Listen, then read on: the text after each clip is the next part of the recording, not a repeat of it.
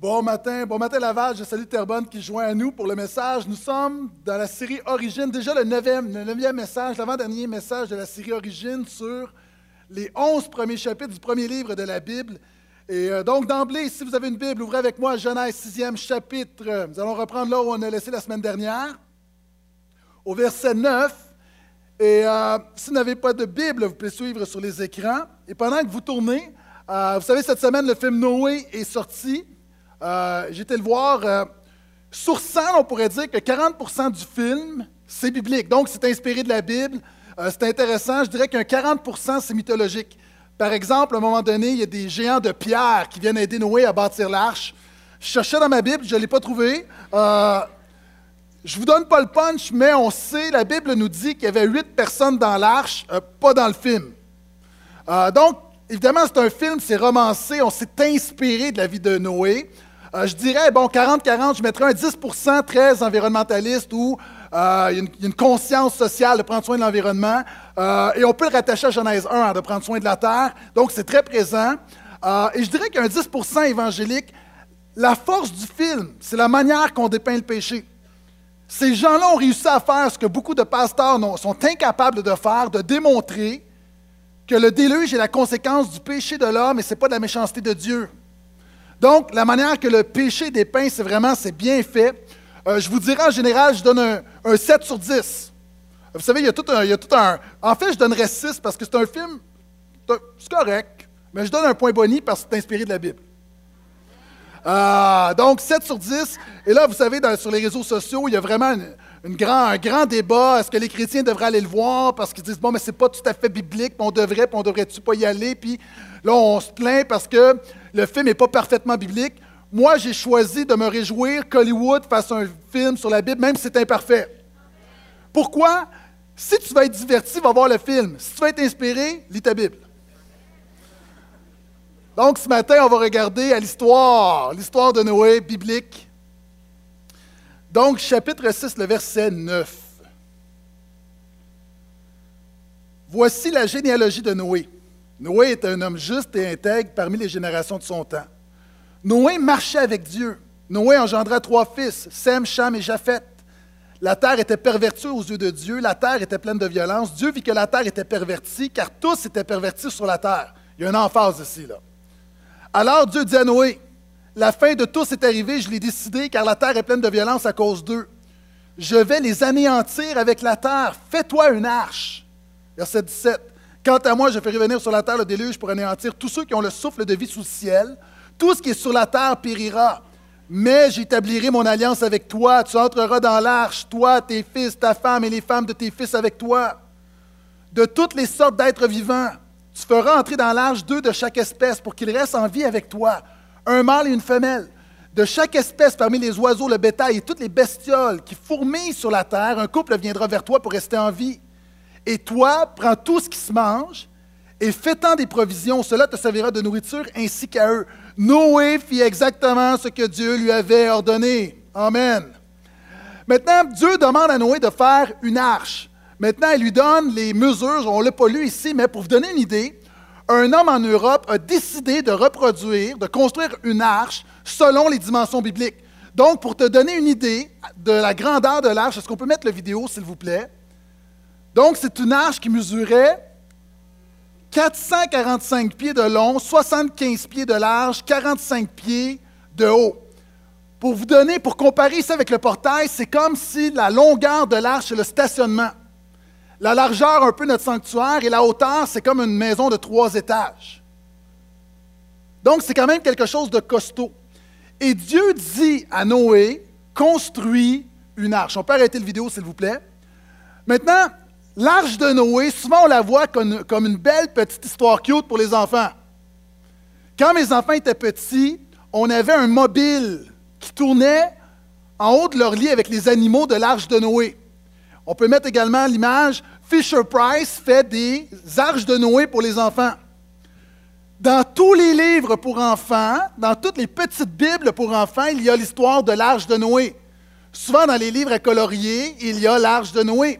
Et c'est possible d'oublier que l'arche de Noé n'est pas une belle petite histoire cute pour les enfants, c'est une histoire d'horreur pour les adultes. C'est l'histoire d'un déluge. C'est l'histoire d'un Dieu qui veut nettoyer la terre et qui envoie un déluge incroyable. C'est comme si, alors que je vous parle, une vague, un tsunami arrive et nous mourrons tous noyés. Une des pires morts possibles. Maintenant, qu'est-ce que l'histoire de Noé nous dit à nous aujourd'hui? Elle nous dit essentiellement cinq choses. La première chose, Jésus a enseigné qu'un jugement pire que le déluge s'en vient. Souvent, les pasteurs, lorsqu'on va prêcher de l'âge de Noé, on commence avec Noé est intègre, puis la bénédiction, puis l'arche, puis Alléluia. Mais je veux juste déclarer que la première vérité à retenir, c'est que le déluge était quelque chose de terrible, mais Jésus a enseigné qu'il y a un déluge qui vient, qu'on appelle le jugement dernier, qui est encore plus terrible que le déluge qui a pris place il y a plusieurs années. Jésus a dit, comme au jour qui précédait le déluge, les gens mangeaient et buvaient, se mariaient et mariaient leurs enfants, jusqu'au jour où Noé entra dans l'arche. Ils ne se doutèrent de rien jusqu'à ce que le déluge vienne et les emporte tous. Il en sera de même à l'avènement du Fils de l'homme, donc au retour de Jésus au jugement dernier. Les hommes et les femmes vivaient, travaillaient, s'aimaient, se réjouissaient, ne se doutant pas que le déluge était pour venir. Et Jésus nous met en garde de la même manière que nous sommes dans le petit train-train quotidien, Jésus nous avise qu'un jugement pire vient sur ce monde. Maintenant, j'aimerais parler un petit peu du jugement divin. Vous savez, le jugement divin, on le voit souvent comme quelque chose de... comme si Dieu était capricieux, comme si Dieu était en colère, c'était Dieu, Dieu était de mauvaise humeur. Je veux juste déclarer que le jugement de Dieu n'est jamais arbitraire le jugement de Dieu, la sévérité de Dieu s'appuie sur un de ses attributs qui est son amour. Tu dis quoi? Dieu est amour. Tout en lui est amour. Dieu a tant aimé le monde qu'il a envoyé son Fils. Maintenant, écoute-moi bien, le contraire de l'amour, ce n'est pas la haine. Le contraire de l'amour, c'est l'indifférence. Et malgré ce que le diable veut te faire croire, malgré ce que monsieur, madame, tout le monde croit aujourd'hui au Québec, je déclare que le Dieu de la Bible, manifesté et révélé en Jésus, n'est pas indifférent. De la même manière, avez-vous remarqué que les gens qu'on aime le plus sont les gens qui peuvent nous mettre le plus en colère? Moi, mes enfants, ils, ils ont la capacité de venir me chercher. Pourquoi? Parce que c'est eux que j'aime le plus. Je peux me mettre en colère contre mes enfants de manière que je ne me mettrai pas en colère contre mon voisin. Pourquoi? Parce que plus que tu aimes quelqu'un, plus que quelque chose que lorsque le mal prend place, plus que tu as une réaction. Et le jugement de Dieu déclare que Dieu n'est pas indifférent. Dieu ne se fout pas de la manière que tu te comportes, de la manière que tu vis ta vie. La même manière qu'un père qui aime son fils, de tout son cœur, va détester l'ivrogne en lui, le traître et le voleur en lui. La même manière, Dieu qui est amour, qui a envoyé son Fils par amour, qui nous aime d'un amour pur et éternel, est en colère lorsqu'il voit le péché en nous et lorsqu'il voit la révolte et la rébellion en nous. Il faut comprendre que le péché provoque Dieu. Le jugement n'est jamais arbitraire, il est toujours juste. Le jugement divin du déluge, comme celui qui vient, révèle la justice de Dieu. Puis il y a des gens qui sont devant moi et tu doutes pendant que je te parle, tu trouves, tu te voyons donc, il me semble que ça semble démesuré, un enfer éternel, un châtiment éternel, une colère sur moi, alors que, me semble, c'est pas si pire mes péchés dans ma vie, puis Dieu est bon, puis tout le monde va aller au ciel. Je veux juste te dire là, que chaque péché que tu commets, chaque fibre en toi est imbibée d'essence spirituelle, et lorsque tu vas te présenter devant le feu de la sainteté de Dieu, tout va s'embraser. Si ce n'était pas de la grâce de Dieu, tu serais exterminé immédiatement. Présentement, on ne réalise pas, mais il y a des gens ici, tu es dans une pente descendante et tu ne réalises pas, mais tu te diriges directement vers l'enfer. Et pendant que tu descends, tu vas à l'école, tu as ton diplôme, tu te maries, tu bâtis une maison, tu te bâtis une vie, mais tu ne réalises pas que spirituellement, tu es quand même sur une pente descendante et tu oublies que ta destination, c'est l'enfer.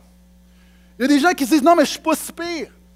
Tu es comme un peu si tu vas marcher sur une rivière avec une mince couche de glace et chaque péché que tu commets, chaque pensée, chaque fibre en toi qui est contre Dieu, c'est comme si c'était une nouvelle roche qu'on ajoute, dans tes poches et la réalité, il y a juste une seule chose qui, de qui te, retient de sombrer en enfer, c'est la grâce de Dieu. On ne réalise pas, mais plusieurs personnes d'entre nous, tu marches avec, tu penses qu'il y a une sécurité, mais présentement, tu marches sur une couche de pourriture et cette couche de pourriture n'est maintenue que par la volonté de Dieu. Dieu qui te donne la vie peut la reprendre à un instant et tu fais face au jugement éternel. Maintenant, quand on parle du jugement divin, c'est important de comprendre que c'est sérieux. Il y a des gens ici, tu penses que tes bonnes œuvres vont t'empêcher de sombrer en enfer. Tes bonnes œuvres ont tant de chances de t'empêcher de sombrer en enfer qu'une toile d'araignée a une chance d'arrêter un rocher. Il y a des gens ici, tu penses que tu es devenu quelqu'un, mais face à Dieu, tu n'es qu'une brindille. Il y a des gens, la Bible dit, ne vous méprenez pas. De toute génération, les hommes ont pensé, même de bons croyants, euh, dans une fausse sécurité, ont pensé éviter le jugement de Dieu. Et tu as autant de chances d'éviter le jugement de Dieu qu'une fourmi a de chances d'éviter ton pied lorsque tu veux l'écraser. Quelquefois, on oublie que Dieu est en colère à cause de nos péchés. Quelquefois, on oublie, on pense que, ben voyons donc, Dieu est amour puis il ne va pas le faire. Cette semaine, j'ai entendu l'histoire d'un pédophile qui a violé une jeune fille de 9 ans puis qui l'a tuée. J'étais en colère. Maintenant, je veux juste te dire que ton péché, toi, monsieur, madame ordinaire, chrétien ordinaire, par rapport à la sainteté de Dieu, ça l'offense un million de fois plus. Nos péchés insultent Dieu, nos péchés déshonorent Dieu. Nos péchés sont une abomination pour Dieu. Et on dit, oui, mais souvent on dit aux gens, prends-le pas personnel.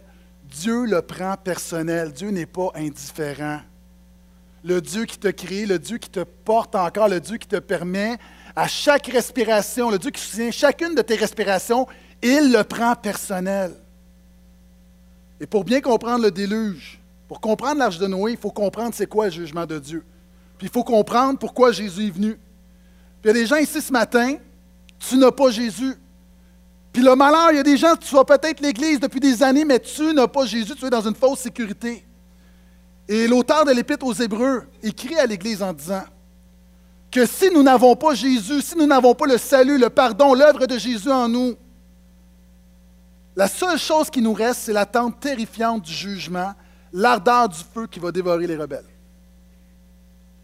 Si quelqu'un a violé la loi de Moïse, les mis à mort sans pitié sur la déposition de deux ou trois témoins, combien pire ne pensez-vous pas sera le châtiment mérité par celui qui aura piétiné le Fils de Dieu?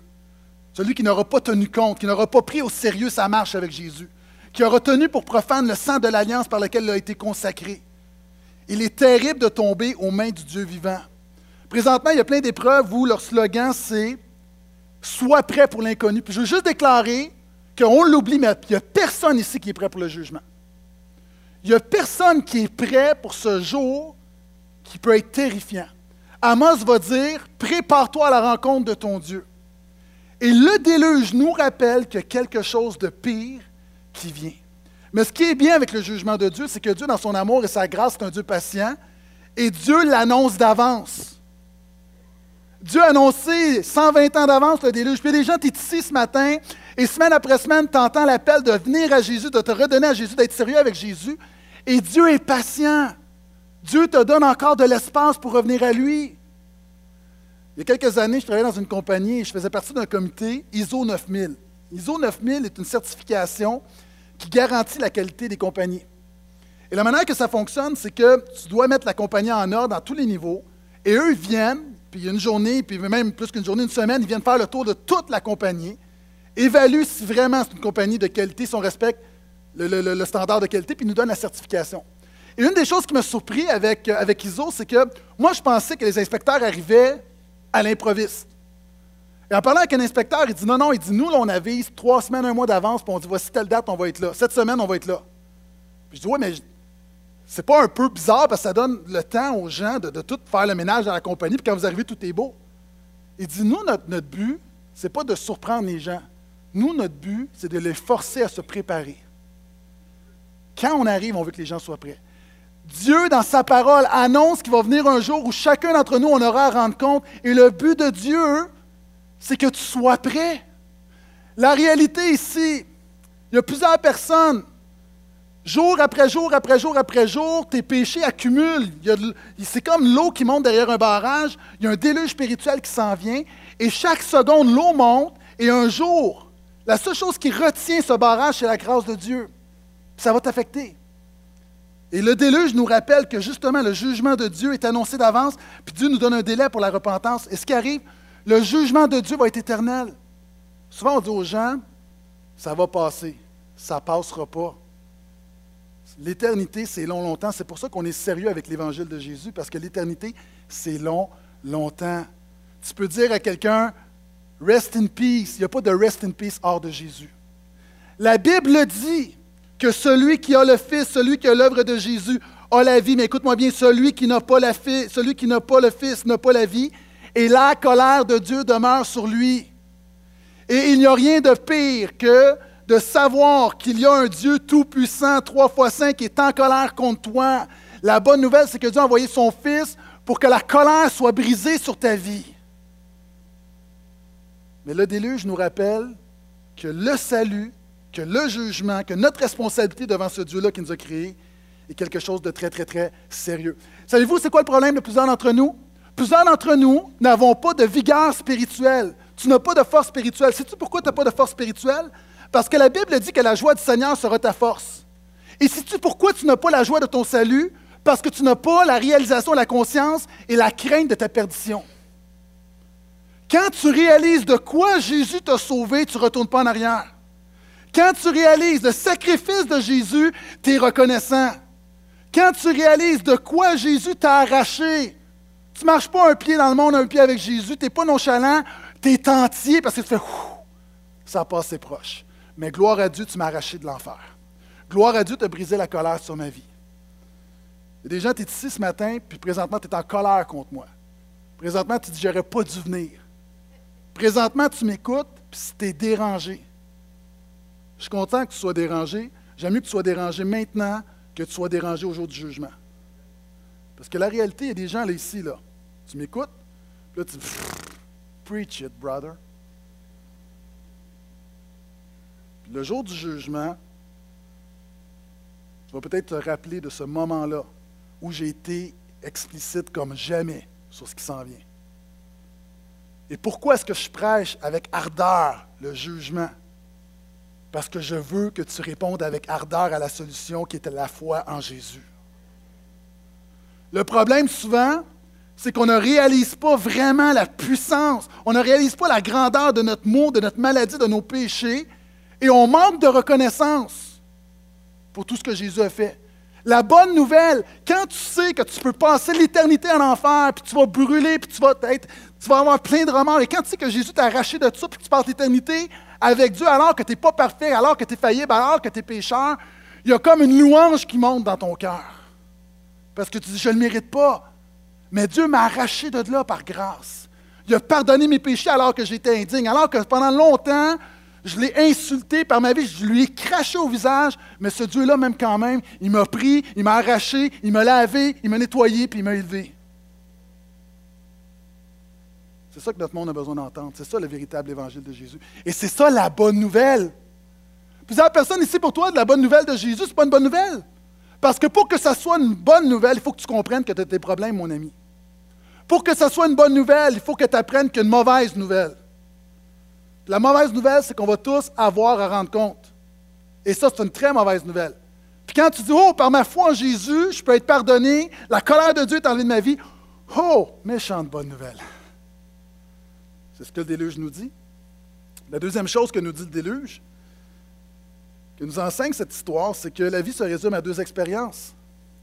La Bible mentionne à quatre reprises que la terre était pervertie. Il y a deux expériences possibles dans la vie la perversion ou la conversion. Vous savez, en Amérique du Nord, il y a une chaîne de montagnes qui traverse du nord au sud, et on appelle cette chaîne The Great Divide, la grande division. Pourquoi? Sur les montagnes les plus élevées, lorsqu'une goutte d'eau va tomber, si elle tombe quelques millimètres à gauche, cette goutte d'eau-là va aller dans un ruisseau qui va devenir une rivière et va aller jusqu'à l'océan Pacifique quelques millimètres à droite, la même goutte d'eau va aller à l'autre bout du continent, va se retrouver dans l'Atlantique. Maintenant, deux gouttes similaires, dans un contexte similaire, avec un arrière-plan similaire, de nature similaire, vont se retrouver à deux endroits diamétralement opposés. Il y a des gens ici, on est dans une même culture, on entend le même message, on a une même vie similaire, nous sommes tous des banlieusards, on, classe moyenne, on a une même réalité, dans la même église, on entend la même chose, puis la réalité des gens qui vont se retrouver en enfer et des gens qui vont se retrouver au ciel. Il y a deux catégories, il n'y en a pas trois. Il y a soit la perversion, la conversion. C'est quoi la perversion? Souvent, on pense que, on dit, ben voyons donc, je ne suis pas un pervers. L'étymologie de perversion, c'est marcher selon ta version des choses. Il y a des gens, pendant que je te prêche l'Évangile, tu es en train de faire ta version, tu es en train de te justifier, tu es en train de te faire ta version du bien, du mal, de ce qui est éthique, de ce qui est correct. Ultimement, tu te fais ta version de Dieu. Le problème, c'est que ton Dieu n'est pas le Dieu que tu vas rencontrer. Vous savez, c'est comme quand tu vois quelqu'un à la télévision et tu la rencontres en vrai. Souvent, c'est un peu, il y a un choc. Parce que la personne est soit plus grande que tu pensais, plus laide que tu pensais, plus grosse que tu pensais, plus... Et moi, je veux juste dire, il y a des gens qui te font une image de Dieu, mais Dieu est tellement plus glorieux, plus saint et plus puissant que tu peux penser. Et la perversion, cette génération, dans l'époque de Noé, c'est une génération qui marchait selon sa version.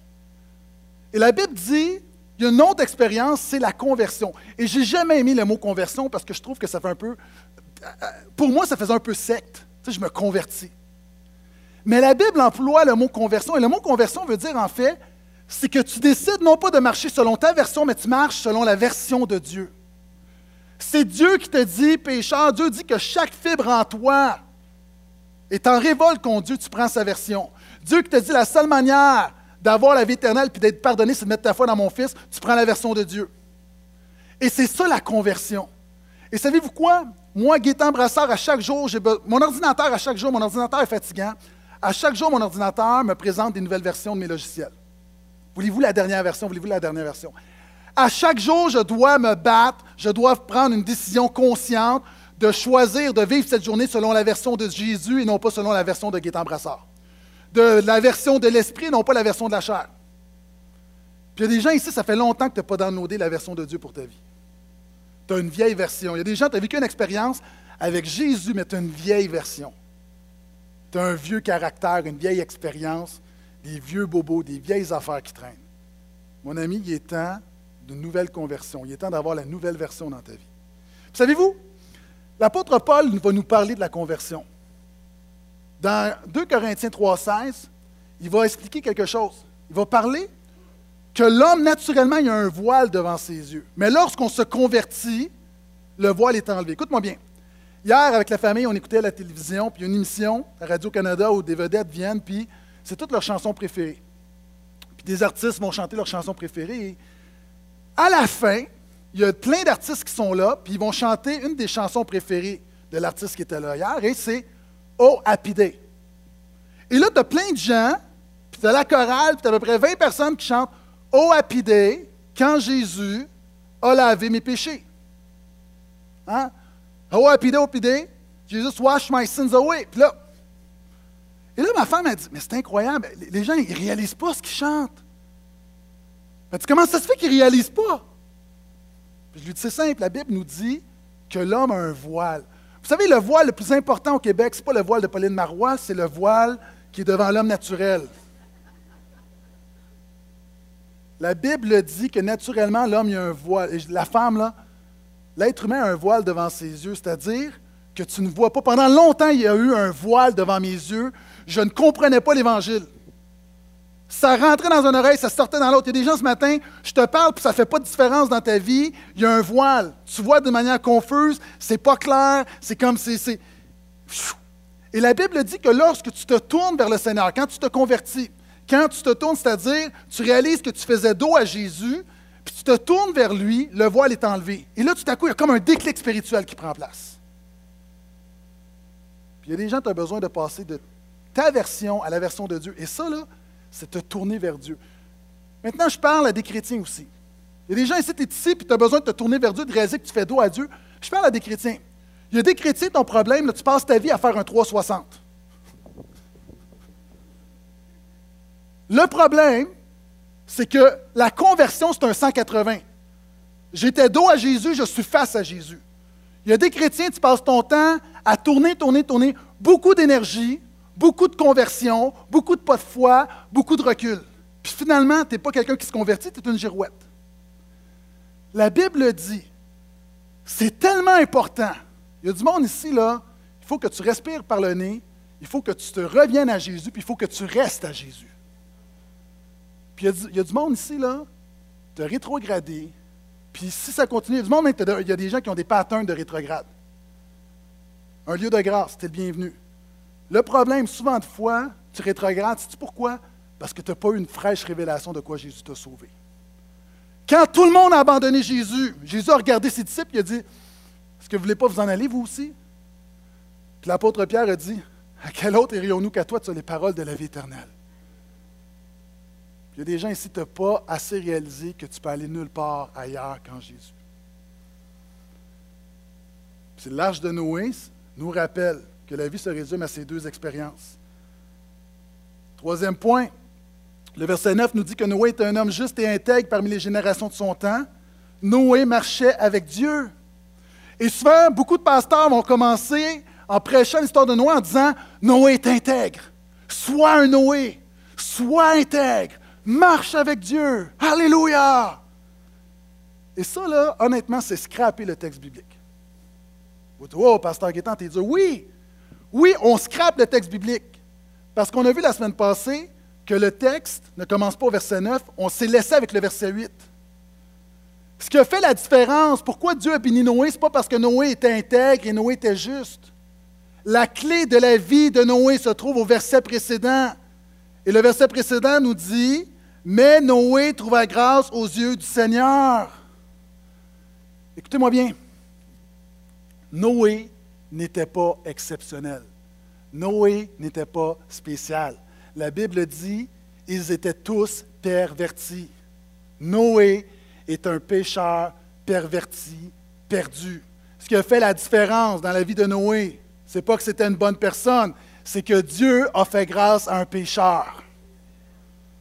Et c'est la bonne nouvelle, et c'est pour ça que tu devais rester après, tu devais t'offrir les dix premières minutes du message pour avoir la bonne nouvelle. La réalité. Je sais qu'il y a des gens là, qui vont écouter ce message-là, puis après dix minutes, là, ils, ont, déconnecté.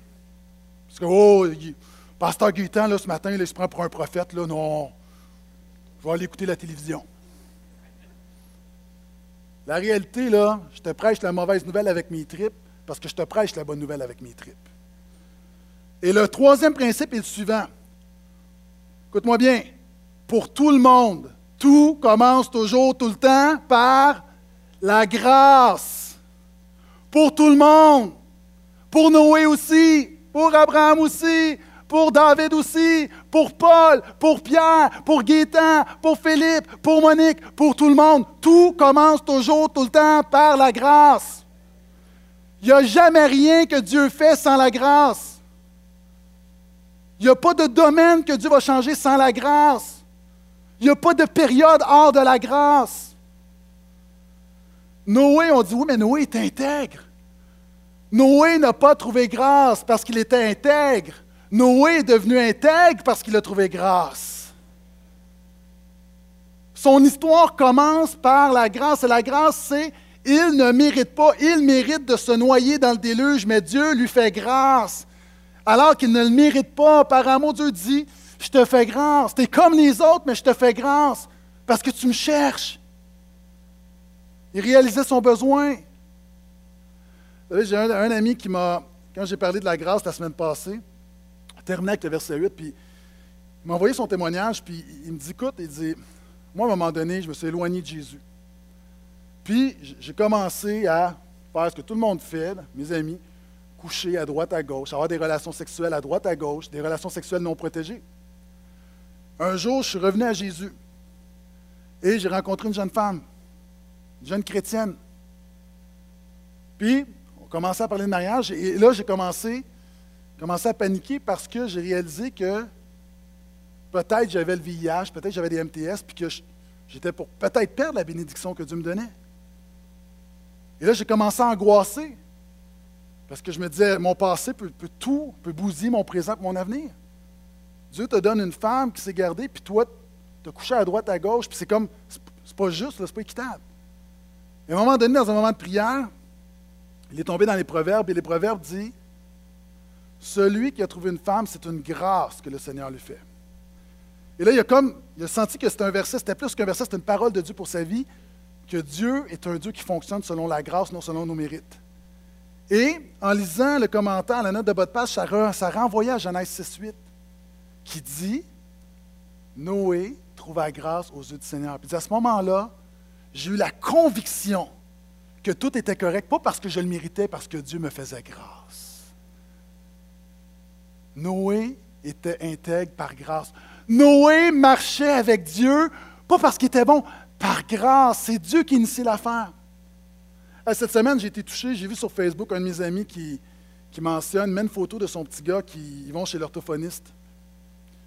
Puis euh, des, parents, votre enfant est en orthophonie, puis il y a du suivi, c'est pas toujours évident, puis la difficulté à parler, à s'exprimer, euh, retard au niveau du langage. Puis, j'ai comme eu, puis je l'ai déjà mentionné ici, je pense, puis j'ai comme eu une grosse, une grosse boule d'émotion qui est remontée. Je ne suis pas particulièrement émotif, mais là, il fallait que je me, je me ressaisisse. Je me suis rappelé des choses que j'avais oubliées. Je me suis rappelé que je me rappelais que quand j'étais petit, moi, j'avais des problèmes à parler. Puis qu'à l'école, on riait de moi qu'à l'école, on parle d'intimidation beaucoup, là, mais ça n'a pas commencé cette année, là. Puis on riait de moi. Puis je me souviens que c'était difficile, il y avait des mots que j'étais incapable de dire, puis je devais choisir mes phrases pour ne pas, pas m'humilier. Les CH, les chemins serpents. Euh, puis j'avais la difficulté à parler.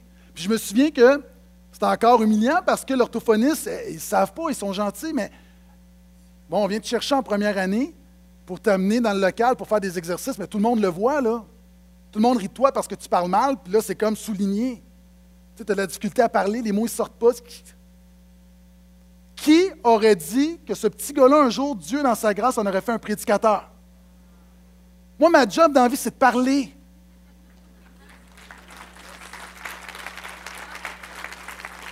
C'est pas comme, oh non, mais j'ai travaillé fort. Non, mais c'est complètement absurde. Puis même encore, des fois, il y a des moments dans ma vie où il y a des, mots, des, ça, sort tout croche. Puis quand je bafouille, là, faites-moi grâce. C'est à cause de mon passé. Mais c'est la grâce. Noé, la Bible dit que Noé fit exactement ce que le Seigneur voulait. Hey, OK, exactement, on va s'entendre là. Noé faisait son possible, puis Dieu complétait le reste. Ah, c'est comme, j'ai travaillé dans un dépanneur pendant mes études, puis euh, je me rappellerai toujours cette histoire d'un petit garçon qui était un petit pit, 5-6 ans. Puis il arrive, puis il prend un chip. Les chips, je ne souviens pas combien c'était, 80 sous, 1 dollar. Puis il arrive, puis il sort ses sous, plein de sous noirs, puis met ça sur le comptoir. Il dit Est-ce que j'en ai assez? Je regarde, il y avait à peu près 20 sous, là. Fait que là, je commence à compter. Puis là, je dis Ben oui, t'en as assez. Dieu fonctionne avec ça. Dieu, je lui offre ma vie, j'essaie de lui offrir mon intégrité, ma sainteté, ma louange, ma prière, mais ce n'est pas assez, mais Dieu complète par le sacrifice de Jésus. Ça ne sera jamais assez.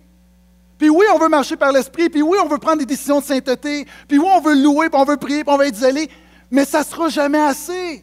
Puis le christianisme, c'est que tu sais que ça ne sera pas assez, mais ta foi n'est pas dans tes œuvres, elle est dans la grâce du Dieu qui complète tout ce qui te manque. Et ça, c'est l'histoire de Noé. Continue la lecture. Chapitre 7, le verset 12. Excusez-moi.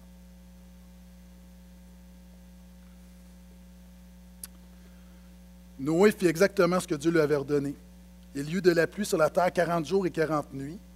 Ce jour même, Noé, Sem, Cham et Chafet, fils de Noé, la femme de Noé, les trois femmes de ses fils, avec eux, entrèrent dans l'arche, avec tous les animaux, toutes les bestioles et tous les oiseaux. De tout ce qui avait souffle de vie, il en vint vers Noé deux par deux pour entrer dans l'arche.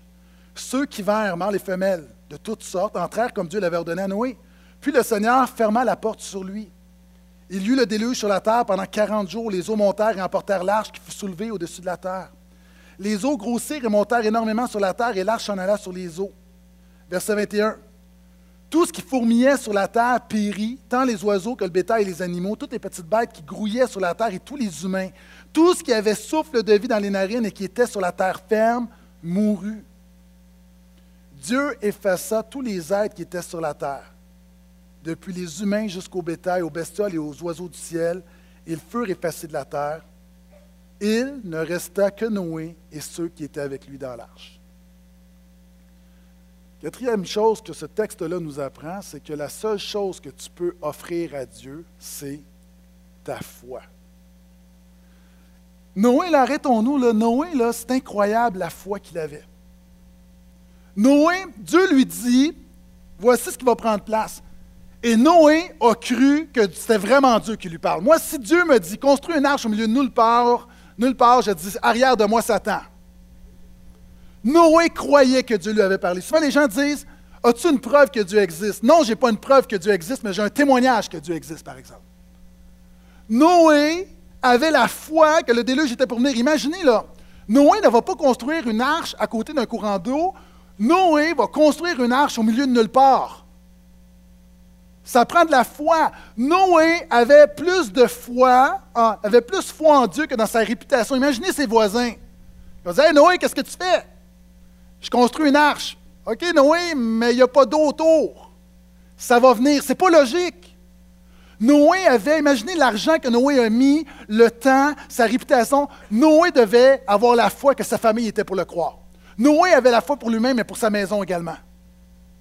Noé, Dieu dit, voici, tu vas construire une arche, mais je vais t'emmener les animaux. Ça fait mon affaire parce que ça ne me tente pas d'aller chercher les lions. Mais imagine, Dieu a emmené les animaux. C'est une chose de construire l'arche. Et là, tu attends, l'arche est faite, mais il n'y a rien qui se passe. Et là, tu commences à douter, mais non, Noé avait foi que Dieu était pour amener les animaux. Noé avait foi que le modèle que Dieu lui avait donné, c'était un bon modèle, que l'arche était assez grande, que l'arche était pour tenir. Dieu a dit à Noé, j'amène le déluge, mais je contrôle le déluge. Noé avait foi que Dieu contrôlait la tempête. Maintenant, l'histoire de Noé, c'est une histoire de foi. La Bible ne nous parle pas beaucoup de la vie de Noé, du moins des détails personnels, mais elle nous parle de sa foi. Et Hébreu 11 nous parle de cette foi de Noé. Voici ce que la Bible nous dit. Or, sans la foi, il est impossible de lui plaire, car celui qui s'approche de Dieu doit croire que celui-ci est et qu'il récompense ceux qui le recherchent. C'est par la foi que Noé, divinement averti, averti de ce qu'on ne voyait pas encore, et animé par sa piété, bâtit une arche pour le salut de sa maison. C'est par elle qu'il condamna le monde et devint héritier de la justice qui répond à la foi. La première chose, Noé a compris que sans la foi, il est impossible de plaire à Dieu. Moi, j'aimerais me faire pousser une méga barbe. J'aimerais ça avoir une barbe. Je ne peux pas parce qu'avec une barbe, il est impossible de plaire à ma femme. Ma femme aime, elle est très spécifique, elle aime les barbes de deux jours. Tous les hommes qui ont une barbe de deux jours, tu sais que c'est plus de trouble que n'importe quoi d'autre. Pas de barbe, tu coupes ça vite, une barbe, tu laisses ça pousser, mais là, c'est comme tu es entre deux. Donc, si j'ai une barbe de deux jours, c'est pas que j'aime ça, c'est parce que ma femme aime ça. Maintenant, mon but, c'est pas tellement de me plaire, parce que si je voulais vraiment me plaire, je me raserais les cheveux et me ferais pousser une grosse barbe. Comme Jude tout à l'heure, là. Mais non, je veux plaire à ma femme. Et si tu veux plaire à Dieu, la seule chose qui plaît à Dieu, c'est la foi. Et la Bible dit que la véritable foi, c'est de croire deux choses quand tu t'approches de Dieu. Premièrement, c'est de t'approcher de Dieu. C'est pas, tu sais, les gens qui disent qu'ils ont la foi, mais qui ne font jamais des pas pour s'approcher de Dieu. Si tu ne fais pas de pas pour t'approcher de Dieu, tu n'as pas la foi. Tu n'as pas la foi biblique. Tu as une croyance, je ne sais pas ce que tu as, mais tu n'as pas la foi. La foi, c'est croire que Dieu existe, mais c'est également faire des pas, c'est approcher de Dieu. La Bible dit, c'est de croire que Dieu récompense, que Dieu agit. Le problème ici, il y a des gens, ton chien a souvent plus de foi que tu en as. Avez-vous remarqué un chien, à chaque fois que tu lui tends la main, il va faire le beau? À chaque fois. Moi, je vois des chiens, mais même quelquefois, les chiens sont idiots parce que tu n'as rien dans ta main, tu fais ça, mais le chien va le faire. Je n'ai jamais vu un chien, lorsque son maître tend la main comme ça, le chien blasé dit non, moi, c'est fini. Non, je ne crois plus. Je suis blessé. Non, à chaque fois, le chien a la foi que le maître le récompense. Nous qui ne sommes pas des chiens, est-ce qu'on peut avoir foi que Dieu nous récompense lorsqu'on s'approche de lui? Et c'est quoi Dieu qui nous récompense? Ta récompense, ce n'est pas toujours la bénédiction que tu veux. De croire que Dieu récompense, c'est-à-dire qu'à chaque fois que tu t'approches de Dieu, il se passe de quoi? Soit dans ta circonstance, c'est pas dans ta circonstance, c'est dans ta vie, mais Dieu agit, Dieu n'est pas indifférent. La Bible dit que Noé croyait ce qu'il ne voyait pas encore. La foi, c'est œuvrer dans le pas encore. Il y a des gens ici, là, ta vie est pleine de pas encore. Tu n'as pas encore ta guérison, tu n'as pas encore ton mari, tu n'as pas encore ta femme, tu n'as pas encore ta provision, tu n'as pas encore tes enfants au salut, tu n'as pas encore ta délivrance, tu n'as pas encore ton rêve, tu n'as pas encore si. La bonne nouvelle, c'est que l'étape du pas encore, c'est l'étape de Dieu quand même. L'étape de Dieu, ce n'est pas juste de l'étape du c'est arrivé. Dieu contrôle les pas encore de ta vie. C'est ça avoir la foi. La Bible dit que Noé était, sa foi était animée par la piété. La piété, c'est quoi? La piété, c'est des actions spirituelles. Venir à l'Église, c'est de la piété. Prier, c'est de la piété. Louer Dieu, c'est de la piété. Lire ta Bible, c'est de la piété. Te joindre à un petit groupe, c'est de la piété. Et la Bible dit qu'une manière d'animer ta foi, il y a des gens ici, tu manques de foi, ta foi est morte même, ou presque morte. Tu veux l'animer ou la ranimer, tu as besoin de te connecter à ceux qui adorent, qui élèvent et qui suivent Jésus. La dernière chose que la Bible nous dit sur la foi, c'est que Noé est un bâtisseur, est un prédicateur, est un héritier. La Bible dit que par son témoignage, il a condamné les gens de sa génération. En fait, il n'a pas apporté une condamnation. C'est simplement qu'en mettant sa foi en Dieu, en déclarant que Dieu est mon salut, il déclarait que tous ceux qui ne mettent pas, leur foi en Dieu sont seuls et sont condamnés. Et ici, chaque chrétien qui marche dans ce monde, tes deux choses, c'est une proclamation de la bonne nouvelle de Jésus, mais c'est un rappel de la mauvaise nouvelle également. Que chaque homme est pécheur qui va mourir et devra rendre compte.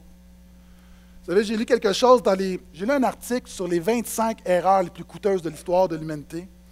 Et la NASA a fait construire un satellite par les Anglais.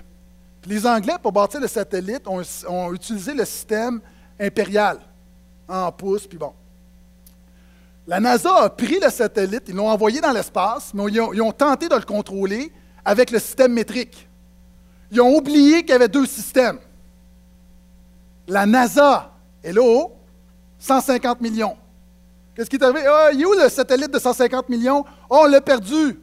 Comment ça? Ah, on pensait que c'était des centimètres puis c'était des pouces. Bravo, champion. Et la Bible nous dit, encore une fois, qu'il y a deux systèmes. Tu as le système de la foi ou tu as le système de ce monde. Noé réalisait qu'il y avait un système naturel, mais décidait de croire selon des valeurs surnaturelles. C'est-à-dire, Noé a choisi d'investir dans l'invisible pour influencer le visible. Noé a compris que le système de l'esprit n'était pas le système de la chair. Et avoir la foi, c'est de comprendre que Dieu ne pense pas comme toi tu penses. Et Noé a mis sa foi en Dieu. Et je termine avec ceci. Nous faisons tous face un jour ou l'autre à des déluges, à des tempêtes. Tout le monde, on sait un jour, il y a un jugement dernier qui va arriver. On va tous faire face au jugement dernier. La question, c'est est-ce que tu vas être dans l'arche ou tu ne seras pas dans l'arche? La question, c'est est-ce que tu vas essayer de nager par toi-même ou est-ce que tu vas être dans l'arche? C'est juste ça.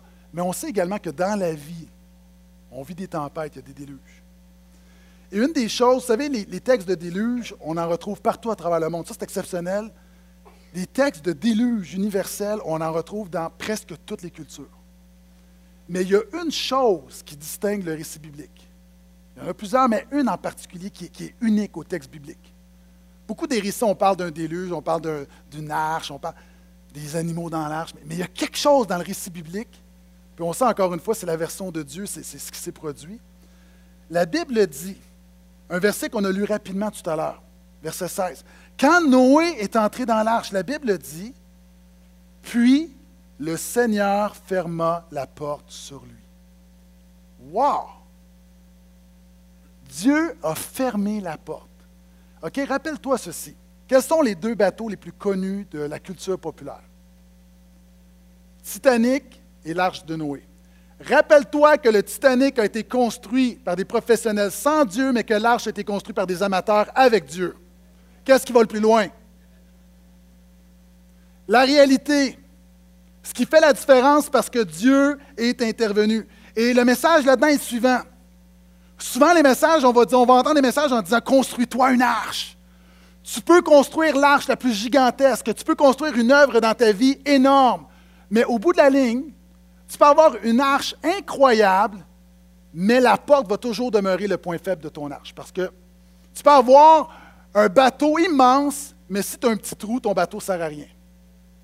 La réalité ici, il y a des gens ici, tu es capable de bâtir des affaires. Il y a du monde, là, tu es capable de bâtir. Tu es capable de te débrouiller. Tu es intelligent. Je ne le dis même pas avec sarcasme, il y a du monde brillant, du monde qui ont du leadership, du monde qui a des compétences. Mais peu importe l'arche que tu peux te bâtir, tu vas toujours, au bout de la ligne, avoir besoin d'un Dieu pour couvrir tes points faibles. Et savez-vous pourquoi Dieu a fermé la porte? Parce que je pense que Noé est incapable de la fermer. Savez-vous pourquoi? Parce que pour entrer dans l'arche, ça prenait une porte assez grande pour faire passer deux éléphants. Puis la réalité, Noé pouvait faire beaucoup de choses, mais c'était impossible pour lui de fermer une porte aussi immense. Puis il y a des gens qui sont devant moi, là, tu fais face à un défi, il y a des impossibilités dans ta vie. La bonne nouvelle, Dieu ne te demande pas de faire l'impossible, Dieu te demande de croire en lui dans l'impossible. Et c'est pour ça que Dieu a fermé la porte. Dieu a fermé la porte, savez-vous pourquoi? Parce qu'imaginez, quand le déluge est arrivé, les voisins de Noé ont ri de lui, mais quand le déluge est arrivé, tout le monde est accouru. Et Dieu, ce matin, veut fermer la porte de ton arche. Pourquoi? Il y a des gens ici, tu es attaqué par l'ennemi. Tu es attaqué par l'ennemi, et ce matin, tu as besoin que Dieu ferme la porte. Puis il y en a d'autres, c'est à l'inverse. Dieu a fermé la porte pour pas que la provision sorte. Puis il y a des gens ici, tu sens que tu es en train de perdre la bénédiction, tu es en train de perdre quelque chose dans ta vie que le Saint-Esprit l'applique dans ton cœur, tu es en train de le perdre et tu as besoin que Dieu ferme la porte. ce matin, ce qu'on va faire, on va faire une chose très simple. Ce matin, je veux te défier à faire en sorte que Jésus soit ton arche dans les déluges de la vie. Premièrement, du monde, tu m'as entendu parler du jugement. Puis ce matin, là, tu réalises qu'il faut vraiment que Jésus devienne ton, arche parce qu'un déluge s'en vient et tu n'es pas prêt. C'est pour toi ce matin. Et de la même manière que Noé est entré dans l'arche, je vais te demander dans quelques instants de te lever et de t'avancer. Il y a d'autres personnes, tu peux dire, moi, là, Jésus est mon arche, pasteur Gaétan. je suis sûr d'avoir la vie éternelle, mes péchés sont pardonnés, je vais passer l'éternité avec lui, mais je vis une tempête présentement. Bien, Jésus va être ton arche, non seulement dans l'éternité, Jésus va être ton arche dans cette vie également. Toi aussi, je vais te demander, alors qu'on va chanter, de t'avancer. C'est une chose de dire, j'ai la foi que Jésus est mon arche, mais ce matin, on veut faire de l'espace, non seulement pour le déclarer, on veut faire de l'espace pour que Dieu agisse, pour que Dieu se manifeste, pour que Dieu ferme la porte, que Dieu scelle, que Dieu protège. Il y a des gens, tu vis une crise, tu as besoin que Dieu mette sa main sur ta vie. La Bible dit que lorsque Dieu ferme une porte, nul ne peut l'ouvrir. Des gens t'essayent par toi-même, puis ton bateau prend l'eau, là. Tu as besoin que des choses se règlent une fois pour toutes. Ce que nous allons faire, on va chanter ce chant qu'on a chanté tout à l'heure. Ce chant dit Tu viens à mon secours. C'était le chant de Noé. Le déluge arrive, puis son secours, ce n'était pas l'arche, c'était le Dieu de l'arche. Seigneur, viens à mon secours. Et on va chanter À genoux, je viens t'adorer, me donnant pour rechercher ta face. Il y a du monde ici, là. Tu as besoin de te repentir, tu as juste besoin de t'humilier, tu as besoin de tout abandonner. Viens te prosterner. Personne ne va te juger. Tu peux te mettre là, tu peux te mettre à genoux, tu peux être debout, ce n'est pas important, mais sens-toi libre. Je viens, à genoux, je viens t'adorer, me donnant pour rechercher ta face. Dieu, tout en moi est tient. Ma vie, je la place dans tes mains. C'est en plein ce que Noé a fait. Dieu de la grâce, humblement je viens. Dans ta présence, à ton trône. Le refrain nous dit J'appelle, tu réponds, tu viens à mon secours. Hein, Noé de la génération qui invoque le Seigneur et Dieu est venu à son secours. Dieu veut venir à ton secours ce matin. Je vais être près de toi.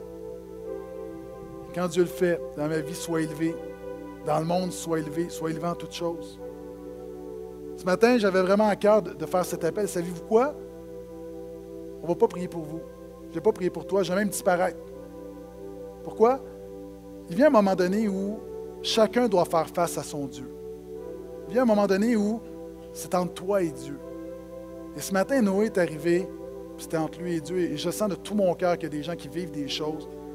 Et on veut prendre le temps, mais c'est entre toi et Dieu ce matin. Amen.